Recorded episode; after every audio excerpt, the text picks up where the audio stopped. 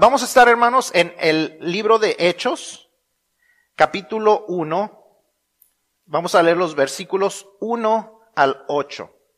Para aquellas personas que se están uniendo a, nosotros por medio del Internet y que son tal vez nuevas en cuanto a las cosas de la iglesia y el uso de su Biblia, eh, la Biblia, lo he hecho en algunas ocasiones anteriores, pero eh, está eh, dividida en dos partes, el Antiguo Testamento, que es la historia de, de, de, cómo Dios había, estaba preparando las cosas para cuando Jesús viniera. Después el Nuevo Testamento nos dice la historia de Cristo y el resto de lo que sucedió después de que Él vino a, la, a morir en la cruz y a resucitar. Así es que, eh, su Biblia va a usted, si ve un índice, va a ver que dice Antiguo Testamento y Nuevo Testamento. En el Nuevo Testamento eh, comienza con cuatro libros que se llaman Mateo, Marcos, Lucas y Juan, y esos cuatro libros nos dicen cuatro diferentes puntos de vista de cuando Jesús estuvo en la tierra eh, con nosotros, de cuando Él murió y, fue resucitado. Y el siguiente libro es el libro de los Hechos, y el libro de los Hechos nos cuenta la historia de cómo la, la iglesia nació. Y es el libro en el que vamos a estar en el primer capítulo, en el primer versículo, y vamos a leer los, versículos 1 al 8. Hechos 1, 1 al 8. Si usted tiene Biblia, pues le invito a que lo busque ahí. Si no tiene Biblia, los versículos van a estar apareciendo en la pantalla. Y yo voy a estar haciendo la lectura eh, mientras usted eh, me sigue con, con su vista en, en estos versículos. Dice Hechos 1, versículo 1 al 8, dice, en el primer tratado, oh Teófilo, hablé acerca de todas las cosas que, Jesús comenzó a hacer y a enseñar. Perdón, déjenles doy una aclaración. Este libro fue escrito por eh, Lucas, el mismo que escribió el Evangelio de Lucas. Por eso se refiere a que en el primer tratado, o sea, en el Evangelio de Lucas, está hablando de esto. Y entonces les dice, en el primer tratado, o oh, Teófilo, hablé acerca de todas las cosas que Jesús comenzó a hacer y a enseñar hasta el día en que fue recibido arriba, desde que después de haber dado mandamientos por el Espíritu Santo a los apóstoles que había escogido, a quienes también después de haber padecido se presentó vivo con muchas pruebas indubitables, apareciéndoseles durante cuarenta días y hablándoles acerca del reino de Dios. Y estando juntos, les mandó que no se fueran de Jerusalén, sino que esperasen la promesa del Padre, la cual les dijo, oísteis de mí porque Juan ciertamente bautizó con agua, mas vosotros seréis bautizados con el Espíritu Santo dentro de no muchos días. Entonces los que se habían reunido le preguntaron diciendo, Señor, ¿restaurarás el reino a Israel en este tiempo? Y les dijo, no os toca a vosotros saber los tiempos o las sazones que el Padre puso en su sola potestad, pero recibiréis poder cuando haya venido sobre vosotros el Espíritu Santo, y me seréis testigos en Jerusalén, en toda Judea, en Samaria y hasta lo último de la tierra. Vamos a orar. Padre bendito, te damos gracias. Te damos gracias por tu bondad, te damos gracias por tu palabra que nos das para poder aprender más de ti y para poder vivir nuestras vidas conforme a tu voluntad y para nuestra bendición. Señor, te pedimos que tú hables a nuestras vidas, que tú nos enseñes y que si hay algo que necesita cambiar, tú nos lo muestres para que lo cambiemos, que tu Espíritu Santo nos ayude te pedimos perdón por las veces que hemos fallado y te pedimos que quites cualquier estorbo que nos que, que, no nos permita escuchar tu mensaje para nosotros y que podamos recibir ese mensaje y lo podamos poner en obra. Te pido por todas las personas que están escuchando ese mensaje que sea de bendición para sus vidas y que vean a su necesidad de acercarse cada día más a ti, que veamos todos nuestra necesidad cada día de acercarnos más a ti. Te pedimos por nuestros hermanos en Cristo en todo el mundo, que no se pueden reunir, sea por la enfermedad o sea porque están siendo perseguidos. Que tú les bendigas y les fortalezcas, Señor. Porque te lo pedimos, damos gracias en nombre de Cristo Jesús. Amén. ¿Qué pensamientos vienen a su mente cuando piensa en la palabra iglesia? ¿Qué pensamientos vienen a su mente cuando piensa en la palabra iglesia? Tal vez piense en un gran edificio eh, como este. Tal vez piense en un edificio eh, más grande que este y, con una construcción muy distinta. Tal vez piense usted en, en un edificio con símbolos religiosos, tal vez aún con imágenes religiosas, tal vez aún con estatuas religiosas. Tal vez piense en vitrales, eh, en, en, ventanas de colores. Tal vez piense en, un tiempo de estar parados y sentados y parados y sentados. Tal vez aún hasta piense en tiempos aburridos y, y, aún este, en, en tiempo de sueño recuperado, porque de repente hay uno que otro que se queda dormido en la iglesia. Es tan pacífico el estar aquí que a veces se quedan dormidos. Eh, tal vez aún eh, usted ha pensado en, en la iglesia de esa manera, pero déjeme decirle que nada de eso es la iglesia. O por lo menos ese no fue el diseño original de parte de Dios. La iglesia no es un edificio, para empezar. La iglesia no es una institución humana, no es un club eh, de personas que, que se unen cada domingo para hacer algo en común. La iglesia es la gran idea de Dios la gran idea de Dios. Y eso es lo que vamos a estar hablando. Eh, ese será nuestro enfoque durante las próximas siete semanas, en las que aprenderemos el gran propósito de la iglesia y la gran bendición que Dios nos da de invitarnos a participar en ella. Como vimos la semana pasada, la tumba vacía nos dejó grandes cosas. La tumba vacía nos dejó grandes cosas y entre las cosas que nos dejó fue la institución de la iglesia, el poder formar parte de la iglesia. Como decía mi esposa, eh, es, les extrañamos porque es, es una bendición ser parte de la familia de Dios. Desafortunadamente, si, si, usted conoce la historia de la iglesia, como en muchas otras cosas que Dios ha creado, cuando el hombre mete la mano, también mete la pata. Y, y, entonces la historia de la iglesia ha tenido divisiones, inquisiciones, degradaciones, racismo, jerarquías y muchas otras cosas que no eran parte original de la iglesia, pero que el ser humano ha puesto. Pero el diseño de Dios no era así.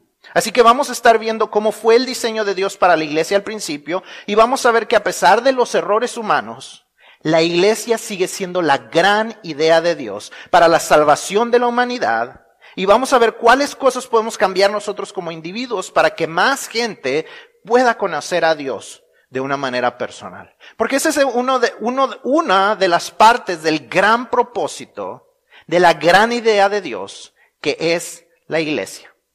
Ese es uno de los grandes propósitos que Dios nos ha dado la oportunidad de compartirle a la gente acerca de quién es Dios y cómo Él quiere tener una relación personal con ellos. Esa es la gran bendición. Esa es la gran bendición de, poder transmitir estos mensajes por Internet. No es porque eh, ninguna otra razón, no es por eh, entretenerlos, no es porque tengan más conocimiento en sus cabezas, no es porque no tengan ustedes nada más que hacer un domingo por la mañana ahora que estamos en cuarentinados y no podemos salir, es a causa de que Dios quiere tener una relación personal con cada uno de nosotros y con cada persona que nosotros conocemos, que tenemos este, estos servicios disponibles, que queremos que más gente venga a conocer a Dios de una manera personal. No solamente como un Dios que creó el universo y está allá en el cielo, sino como alguien que quiere tener una relación personal con nosotros. Esa es la, esa es la gran bendición o una de las grandes bendiciones que tenemos como iglesia. Entonces, hoy vamos a poner algunos fundamentos, vamos a estar hablando un poco de, de, historia eh, que nos darán trasfondo eh, para el resto de las semanas que hablaremos de este tema. Y una de las grandes bendiciones que tenemos como iglesia, no solamente nosotros como iglesia, sino en, la iglesia en general, es la palabra de Dios. Y eso es lo que vamos a estar estudiando. Y eso es lo que estudiamos todo el tiempo, en especial nuestras, nuestros, eh, nuestra audiencia que está eh, apenas recién con nosotros. Eh, queremos que ustedes sepan eso. Nuestra confianza está en, en la palabra de Dios que él, que él nos dio, porque, no porque sea un, un libro en especial en sí, sino porque contiene el mensaje de Dios para nuestras vidas. Eh, Dios mismo lo inspiró para su escritura. Eh, por muchos años, como dije, cuando, la, cuando el ser humano mete la mano, mete la pata también, y mucha gente no tenía la disponibilidad de tener la Biblia en sus manos o en su idioma de una manera que lo pudiera entender. Pero gracias a personas como eh, Wycliffe, que, eh, que, comenzó la traducción en inglés, como Casiodoro, de Reina, como Cipriano de Valera, por eso nuestras Biblias, muchas de nuestras Biblias dicen eh, Reina Valera, porque era Casiodoro de Reina y Cipriano de Valera, que estaban escribiendo estas, esta, que, que hicieron la traducción de la Biblia para que la gente pudiera entender el mensaje de Dios. Esa es una gran bendición que tenemos como iglesia, poder escuchar la palabra de Dios y ahora tenerla en nuestros propios idiomas. Entonces, esa es la importancia de tener la Biblia, que tenemos el mensaje de Dios, la idea de Dios, lo que Dios quiere que hagamos, eh, desde, la, desde la idea original y no eh, como a veces se ha corrompido en la historia. Así es que eso es lo que vamos a estar estudiando, cómo Dios quiere, quería que fuera la iglesia y cómo podemos llegar a eso. Entonces, lo primero que vamos a ver, vamos a definir qué es en realidad la iglesia, ¿verdad? Y ese es el tema o el, título de hoy. ¿Qué es la iglesia? What is the church? What is the church to you? When you think church, what is it that you're thinking about? Is it just a place? Is it a place where you meet with your friends? Is it a boring place? Is it the place where you go every Sunday because that's where your parents take you? What is the church to you? Because if you have a negative view of the church, you have the wrong view of the church. If you have a negative view of the church, you have the wrong view of the church. Because when the church started, its original purpose, its original idea, the original idea, it was one of God's greatest ideas. It's the great idea that God had for the, for the spread of his message, which was that he loved us so much that he sent his own son to die for us to be risen again so that we could have salvation and so that we could have eternal life. That was the, the and we're going to be talking about why we should be excited about being the church and being part of a church. If you are not excited about church, there's something that's got to change and that's what we're going to be learning about for the next seven weeks. So we're going to be defining, first of all, what is the church? Because the church is not a building. It's not a pretty building. It's not a small building, a large building. It, it, it's not even a building, really. We're going to be talking about what the church is. The church in the original Greek is the word ecclesia. And ecclesia means an assembly of people.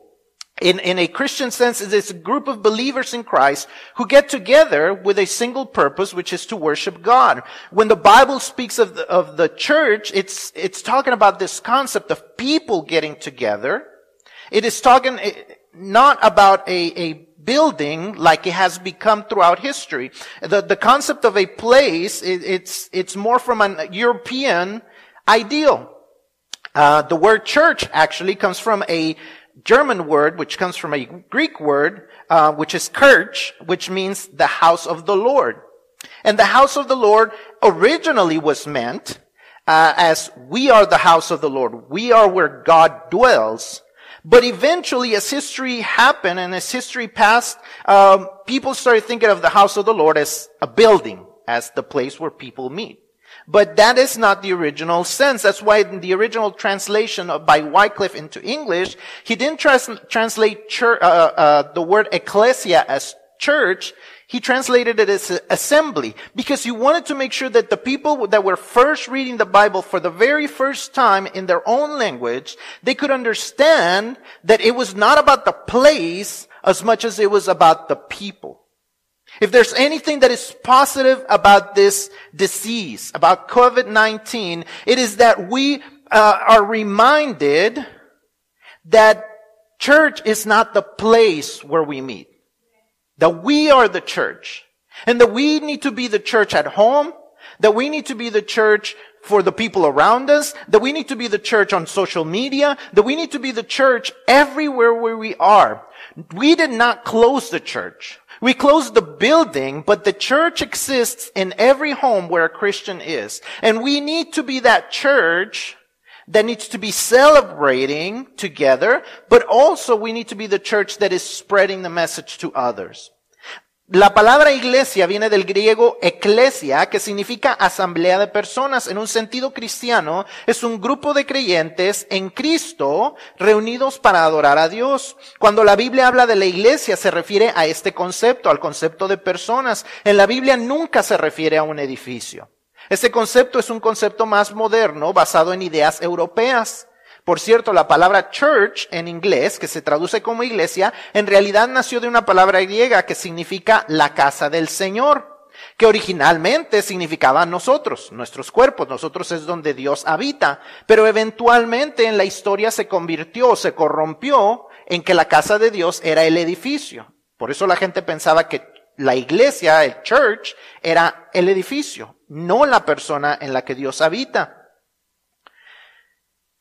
Si algo positivo se puede sacar de esta enfermedad es que nos está recordando que aunque no podemos estar en un lugar juntos, nos podemos seguir congregando como iglesia. De esta manera, como una manera virtual, como en nuestros hogares, con aquellas personas que son parte de nuestra familia, que también forman parte de la iglesia. El templo está cerrado, pero la iglesia está viva y está funcionando y debe estar funcionando aún más. Ahora que tenemos pequeñas sucursales en cada casa y en cada lugar de trabajo. Es nuestra, nuestra oportunidad y nuestra bendición y nuestro privilegio que ahora somos, debemos de darnos cuenta cómo nosotros somos la iglesia y cómo necesitamos estar compartiendo el mensaje con la gente, ese mensaje original de la gran idea de Dios, que la iglesia fuera quien esparciera el mensaje de salvación. Si usted apenas comenzó a reunirse con nosotros ahora que estamos por estos medios, pero usted ha hecho una decisión de recibir a Cristo, usted también forma parte de la iglesia y usted también tiene el privilegio de compartir esto. Por eso siempre les digo, compártanlo en sus medios sociales, porque es nuestra oportunidad de compartir la esperanza con otras personas. Es nuestra gran oportunidad como iglesia de ser la iglesia aun cuando el templo está cerrado. Usted es la iglesia en su hogar y puede estar compartiendo a otras personas las buenas noticias de que en Jesús hay transformación, hay salvación y hay vida eterna. Esa es la iglesia, la gente. Ahora, ¿sobre qué está asentada la iglesia? ¿Cuál es el fundamento? ¿Qué es lo que la hace distinta? Porque muchas veces pensamos, ay, la iglesia es el lugar donde todo es aburrido, eh, donde no te dejan hacer nada. Mucha gente tiene ese concepto, pero nada de eso es la iglesia. Cambio de comportamiento no es la iglesia. O no es solamente eso, porque cambio de comportamiento puede existir en muchos lugares o en muchas asociaciones, muchas organizaciones. Alcohólicos Anónimos le ayuda a la gente a cambiar su comportamiento. Eh, la consejería eh, psicológica puede ayudarle a la gente a cambiar su comportamiento. Pero la iglesia es distinta y es lo que vamos a estar viendo, porque fue fundada sobre una manera distinta o de una manera distinta. La iglesia no se trata de cambio de comportamiento. Eventualmente hay un cambio de comportamiento, pero la iglesia es muy diferente y vamos a estar viendo eso. Y ese es nuestro punto número dos. Hablábamos en el punto número uno, ¿qué es la iglesia? Número dos es cuál fue la fundación, cómo fue fundada, sobre qué fundamentos está la iglesia. Y vamos a estar en Mateo 16, 13 al 18. Si no me equivoco, esos también están, esos versículos van a estar en su pantalla. Mateo 16, 13 al 18 dice de esta manera. Viniendo Jesús a la región de Cesarea de Filipo, preguntó a sus discípulos diciendo, ¿quién dicen los hombres que es el Hijo del Hombre? Ellos dijeron, unos Juan el Bautista, otros Elías y otros Jeremías o alguno de los profetas.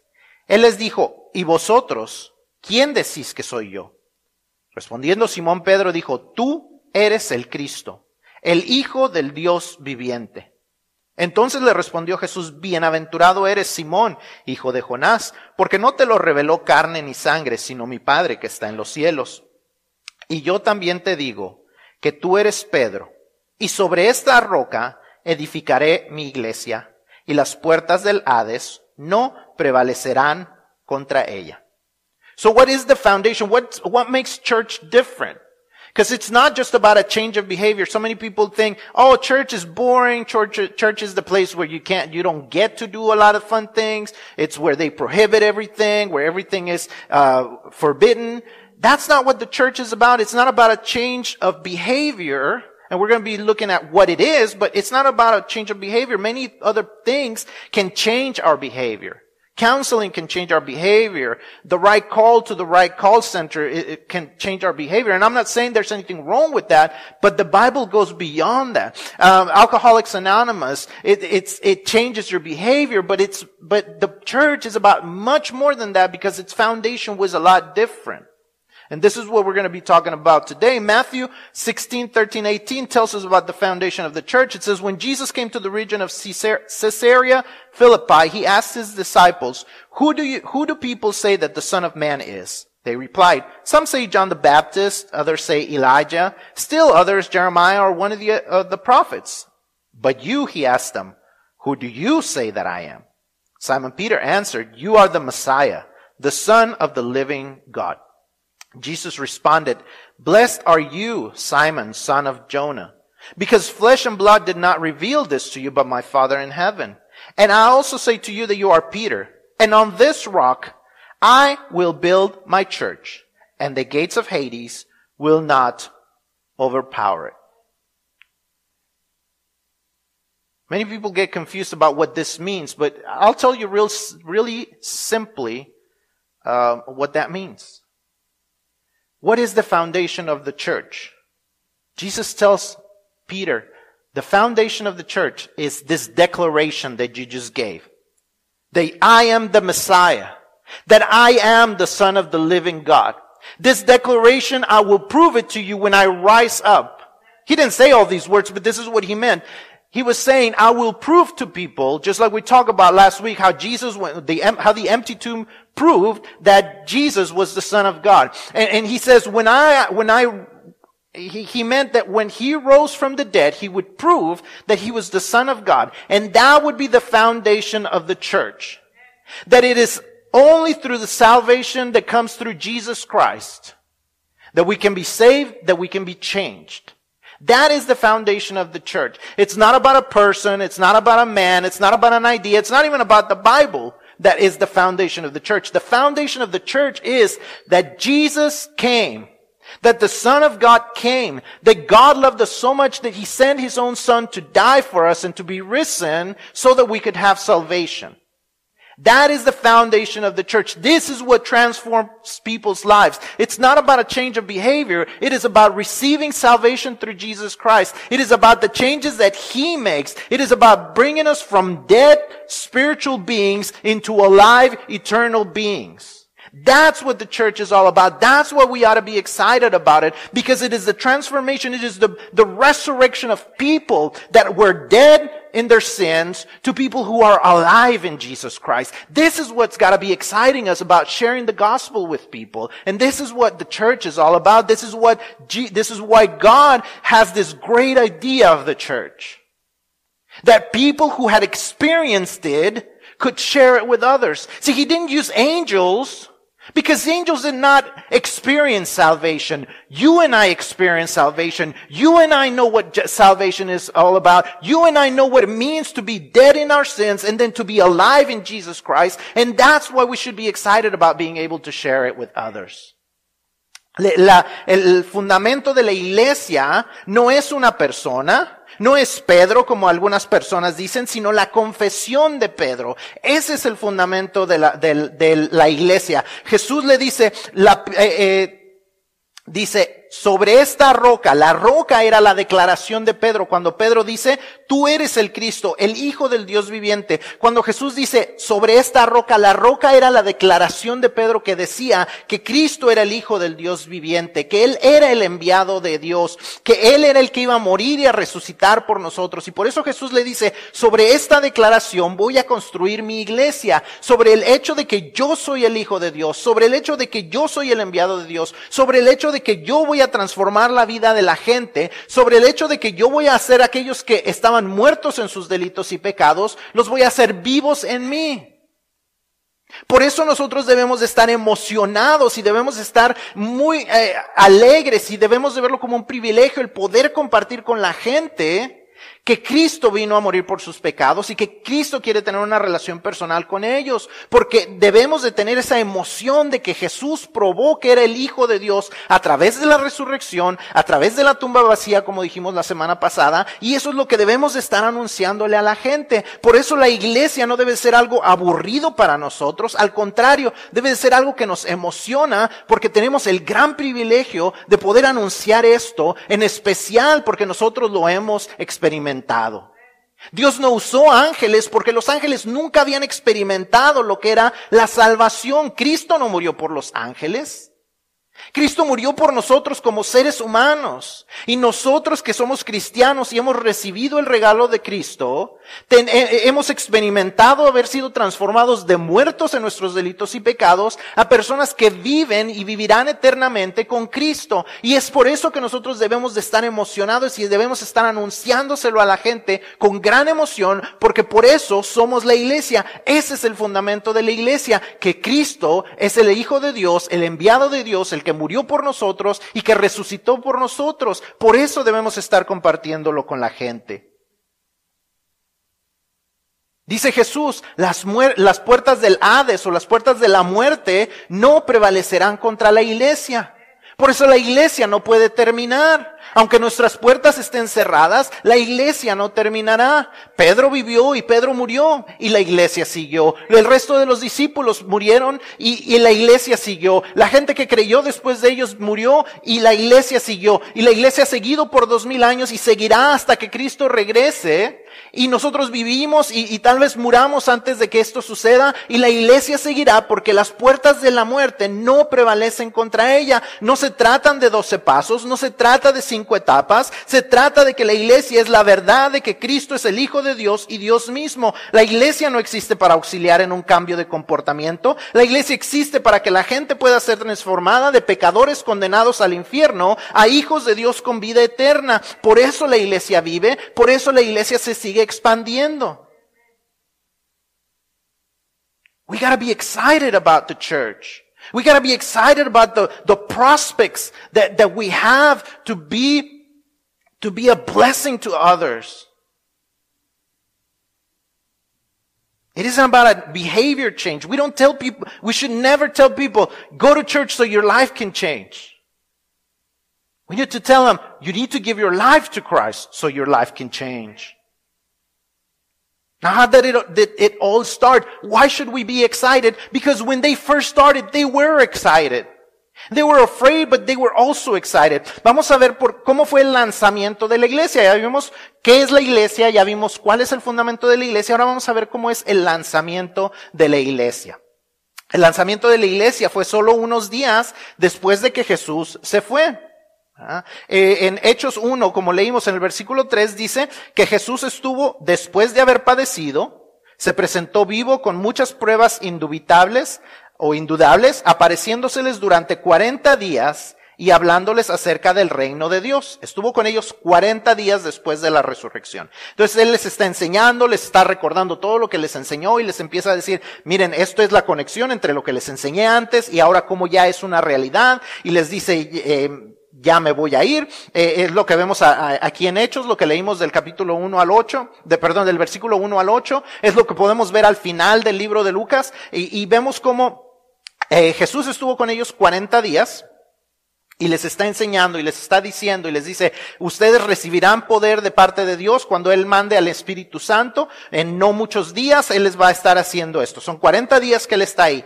Entonces Él asciende al, Él asciende de nuevo al cielo y más o menos una semana y media después, a los 50 días después de la, de, después de la Pascua, recordemos que la, la, la, muerte y la resurrección de Cristo fue durante la Pascua, durante la celebración de la Pascua, que era una celebración judía, 50 días después de eso ellos tenían otra celebración que se llamaba la fiesta de las cosechas. Y la fiesta de las cosechas, como les digo, era 50 días después. Eh, en el griego, esta, esta fecha se convirtió en una palabra que se le llamaba Pentecostés, Pente de 50, y era 50 días después. Entonces, Jesús estuvo con ellos 40 días, 10 días después, a los 50 días de la, de la Pascua, eh, vienen a esta fiesta y todos están reunidos en, en Jerusalén. Y entonces se cumple la promesa de Jesús de enviar al Espíritu Santo. ¿Okay? Eh, el capítulo 2 de, de Hechos nos da la, este lanzamiento. No vamos a leerlo todo porque no tenemos eh, el tiempo, pero yo les invito a que lean todo el capítulo 2 para que vean el lanzamiento de la iglesia eh, primitiva, de cómo comenzó la iglesia, cómo se, cómo comienza esta iglesia. Dice, eh, es una iglesia que incluía a personas de, de lugares distintos, que hablaban distintos idiomas. Una iglesia donde la gente experimentó el poder de Dios en medio de ellos cuando los discípulos que solo dos meses antes, o menos de dos meses antes, habían huido durante el arresto de Jesús. Acordémonos, 50 días antes, eh, vienen y arrestan a Jesús y todos se, desaparecen. Nadie se acerca, o muy poca gente se queda cerca de Jesús. Algunas mujeres se quedan cerca de Jesús. El resto de sus, de sus seguidores se habían esparcido. Pero en los tres días Jesús resucita. Y la gente empieza a verlo, y la gente empieza a unirse, y la gente empieza a ver que todo lo que Jesús les había enseñado era verdad. Y, esos dos meses pasan, y ellos habían estado orando, es lo que nos dice Hechos 2 al principio, que ellos se reunían y oraban en Jerusalén y estaban en esta fiesta, y ahí en medio de todo eso se presenta el poder del Espíritu Santo, y ellos empiezan a hablar en distintos idiomas, que la gente que estaba ahí, que venía de diferentes lugares a esta celebración de las cosechas, y, y empiezan a entender el mensaje de Jesús. Aunque ellos no hablaban los mismos idiomas, ellos empiezan a entender, no por su propia fuerza de la iglesia, sino porque el Espíritu Santo estaba obrando ahí. Ellos comienzan a hablar y la gente empieza a entender y empiezan a oír el mensaje. Y de repente entonces Pedro ve la oportunidad de que toda la gente esté escuchando el mensaje y él se levanta y empieza a predicar. Es la, primer, la, el primer, la primera predicación que vemos en el, en el libro de los Hechos, en esta nueva iglesia y comienza y les empieza a decir, toda la historia y les empieza a decir acerca de Jesús y les empieza a decir cómo Jesús vino y cómo Jesús los, ah, los había eh, enseñado y cómo Jesús había muerto, cómo ellos habían crucificado a Jesús. Recordemos que estaba en Jerusalén con la gente que había estado gritando, crucifícalo, crucifícalo. Y él les empieza a decir, ustedes lo crucificaron, pero tres días después Dios lo levantó de entre los muertos y lo ha hecho Señor.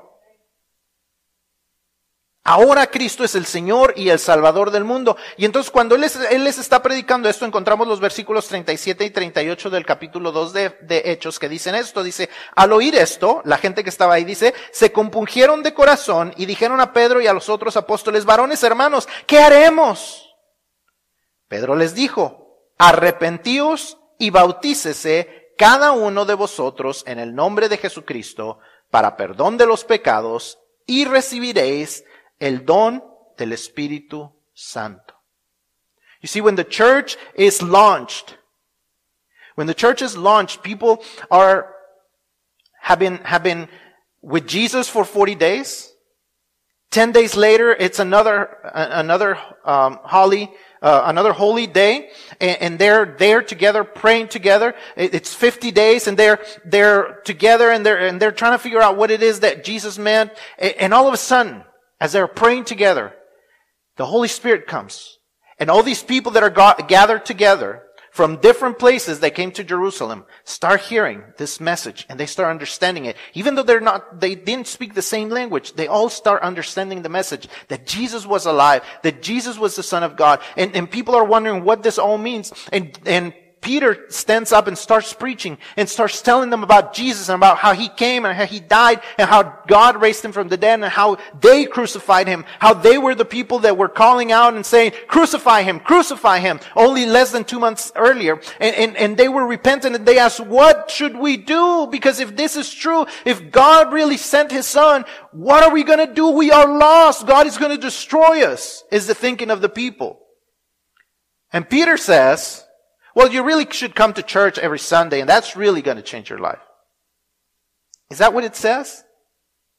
That's not at all what it says. It says, you must repent and be baptized in the name of Jesus for the forgiveness of your sins, and you will receive the power of the Holy Spirit. You see, it wasn't about a change of behavior.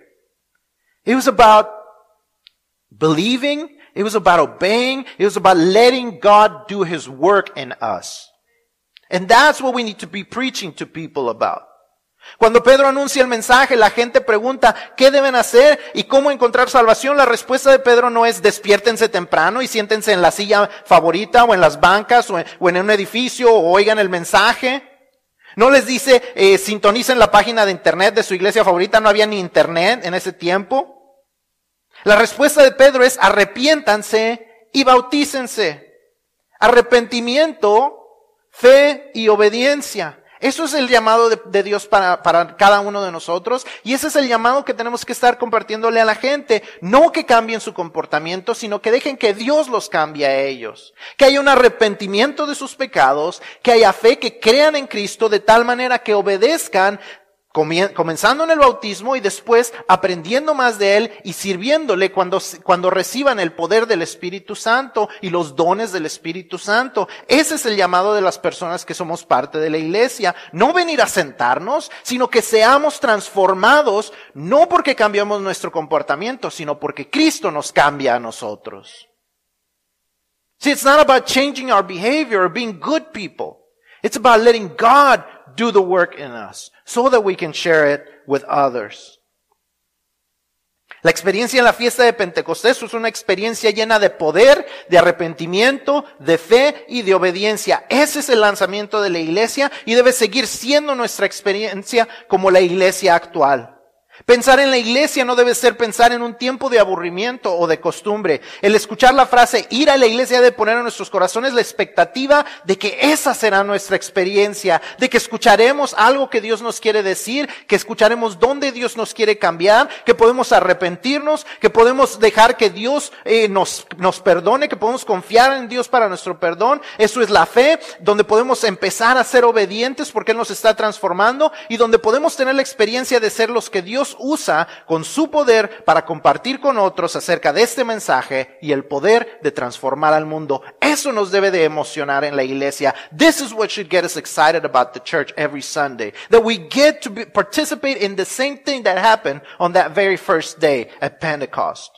That we get to participate in, in how God wants to transform the lives of people and how He wants to transform our lives. How we get to repent, how we get to ask for forgiveness, how we get to change, how we get to become what God has made us. That should bring excitement to our hearts. That should be ex- bring excitement every time we come to the church. Church shouldn't be a boring place. Church should be the most exciting place you go every week. If you have not made this decision to receive Christ, this is the time to do it. It's a time to understand Peter's message and making the decision to repent, to believe that God forgives sins, and to let Him transform your lives. Trusting Him so much that you're willing to obey Him. Yo espero que esa sea su expectativa, no solamente cuando podamos regresar al templo, estar así de emocionados, pero que cada domingo que nos podemos reunir, que cada vez que nos reunimos de manera virtual, esa sea su expectativa, que sea una emoción el poder dejar que Dios nos transforme por medio de su palabra. Y si usted no ha hecho la decisión de recibir a Cristo todavía, hoy es el día para que usted comience a entender el mismo mensaje que Pedro predicó hace más de dos mil años y que sigue siendo el mismo mensaje de la iglesia, que tenemos que arrepentirnos que tenemos que pedirle perdón a Dios por nuestros pecados, que tenemos que confiar nuestras vidas a Cristo y entregarle el control de ellas y que dejemos que Él nos transforme y nos haga obedientes a Él, primero con el bautismo y después con el resto de nuestro servicio a Él, que podamos vivir vidas que le agradan a Él y que podamos compartirle a la gente la esperanza. Como iglesia debemos seguir siendo motivados por lo mismo que ha motivado a la iglesia por más de dos mil años. It's the same message. It's been over 2000 years that this message is spread and people continue to be transformed because it's not the idea of a person, because it's not the writings of Peter, because it's not the preaching of Peter, it's not the writings of Luke, it is the, the message of Jesus Christ that motivates us. La motivación de la iglesia es que Cristo ha resucitado y la gente necesita saber que Él puede transformar sus vidas. Esa debe de ser nuestra motivación.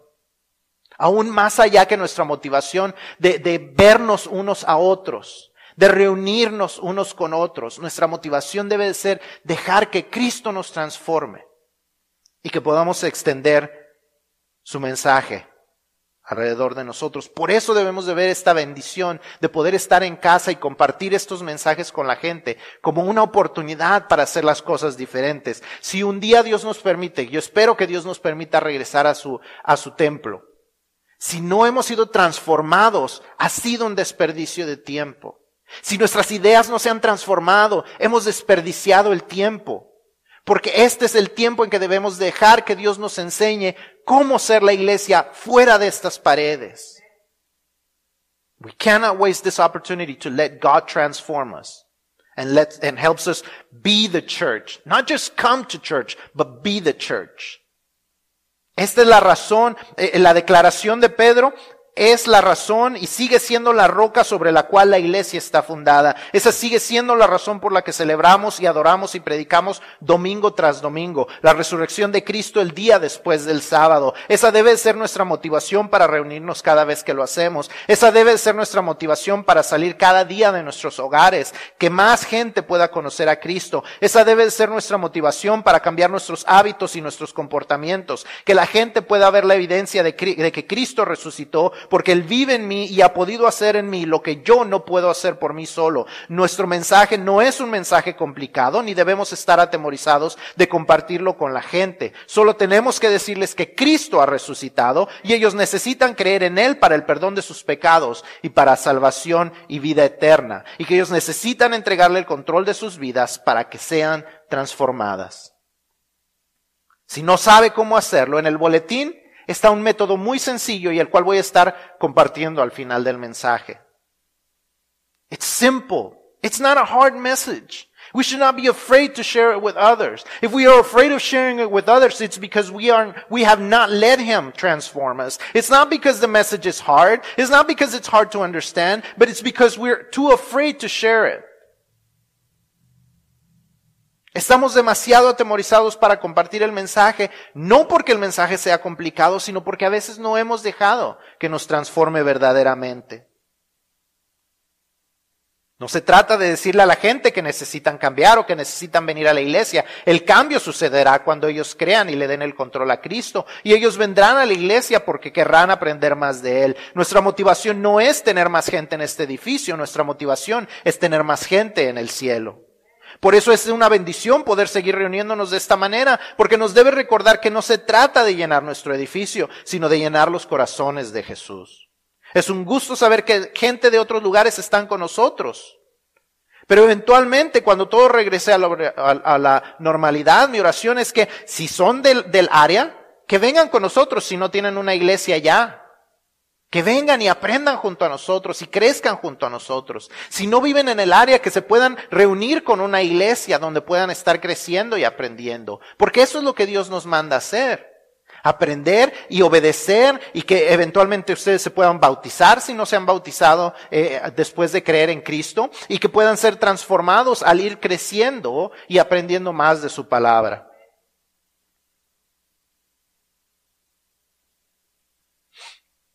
Ese debe de ser el siguiente paso para los que han creído, los que han decidido tener a Cristo en sus corazones, confiar a tal grado de obedecer, confiar tanto en Cristo que están dispuestos a obedecer lo que Él ha mandado. La iglesia no es el edificio, es el movimiento creado tras esta verdad. Cristo ha resucitado y puede transformar vidas. Esa es la razón de la iglesia. Esa es la gran idea de Dios para la iglesia, que podamos compartir con la gente que Cristo ha resucitado y puede transformar vidas, que Cristo es el Hijo de Dios, que Cristo es el enviado de Dios. That is the movement that God created over 2,000 years ago, and that should be transforming our lives, and that should be transforming other people's lives through us. That Jesus has come to life, and that Jesus has come to transform people's lives. Lo que hemos, los que hemos creído esta verdad somos parte de la iglesia, no porque lo merecemos, sino por la gracia inmerecida de Dios. Si tú eres cristiano, necesitas estar compartiendo el mensaje de esperanza con la gente, en especial durante estos tiempos de temor. Si no sabes cómo hacerlo, aprende estas cuatro verdades que vamos a estar viendo y que están en el boletín de hoy. Si no sabes cómo hacerlo, descarga esa foto, descarga ese documento. Son cuatro verdades sencillas que puedes compartirle a la gente. Es una de las maneras más sencillas de compartir el Evangelio con la gente. Y es lo que estoy a punto de hacer. Lo hice la semana pasada y lo vamos a seguir haciendo. Cuatro verdades espirituales. Si no sabes cómo hacerlo, descárgalo. Eh, si no sabes lo que, de lo que, todo, si no alcanzas a apuntar todo, está en el internet, pero si, si estás apuntando son esas cuatro verdades espirituales. Número uno, Dios nos creó con el propósito de tener una relación personal con Él. Dios nos creó con el propósito de, de de tener una relación personal con Él. Eh, Juan 17.3 nos enseña que la vida eterna es conocer a Dios. La segunda verdad es que a causa de nuestro pecado hemos roto esa relación con Dios. Romanos 3:23 nos dice que a causa de nuestro pecado hemos sido separados de la gloria de Dios. Por el amor que Él tiene, esta es la tercera verdad, por el amor que tiene Dios para la humanidad, Dios envió a su Hijo Jesús a pagar la deuda que, nuestro pecado nos dejó con Dios. Juan 3:16 nos enseña que, ah, que Dios nos amó tanto que envió a su Hijo para que si creemos en Él podamos tener vida eterna. Y Romanos 5:8 nos dice que aunque éramos pecadores, eh, eh, Dios muestra su amor para con nosotros en que aun cuando éramos pecadores, Cristo murió por nosotros.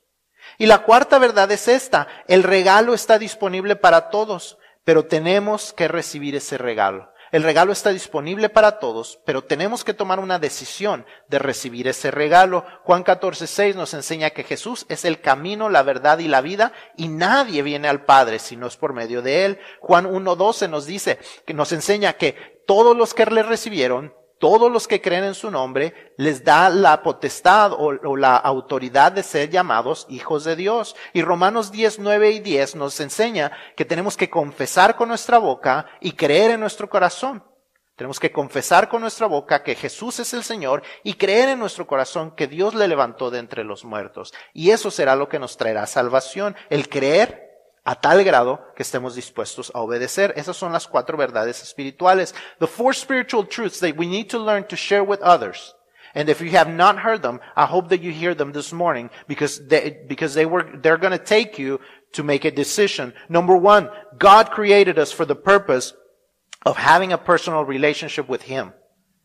John 7, John 17, 3 teaches us that eternal life is all about getting to know God personally.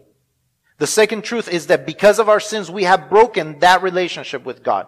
Romans 3.23 teaches that because of our sins, we have been separated from the glory of God. The third truth is that for the love that he has for humanity, God sent his son, Jesus, to pay the debt that our sin left us. John 3.16 teaches that God so loved the world that he gave his only son so that whoever believes in him will not perish but have eternal life. Romans 5 8 says that uh, while that God shows his love for us, that while we were yet still sinners, Jesus died for us. And the fourth truth is that this gift is available to anyone. The, the death of Jesus is, is enough to forgive the sins of the entire world. But it's only available, or it's only effective. It's available for the entire world, but it's only effective once you make a decision. You have to make a decision to receive this gift. John 14, 6 teaches that, that Jesus is the only way to the Father. John 1, 12 teaches that we must believe, that we must receive it, receive Jesus Christ, and we must believe in His name, and then we can be called children of God. And Romans 10, 9 through 10 teaches us that we must confess with our mouths that Jesus is Lord and we must believe in our hearts that he was risen from the dead in order for us to be saved. So you have to make a decision today if you have not made one yet. If you have not made a decision to receive Jesus Christ in your heart, you're still separated from God. You're still considered an enemy of God. You're still condemned to hell. But if you make a decision to receive this gift today, everything is changed.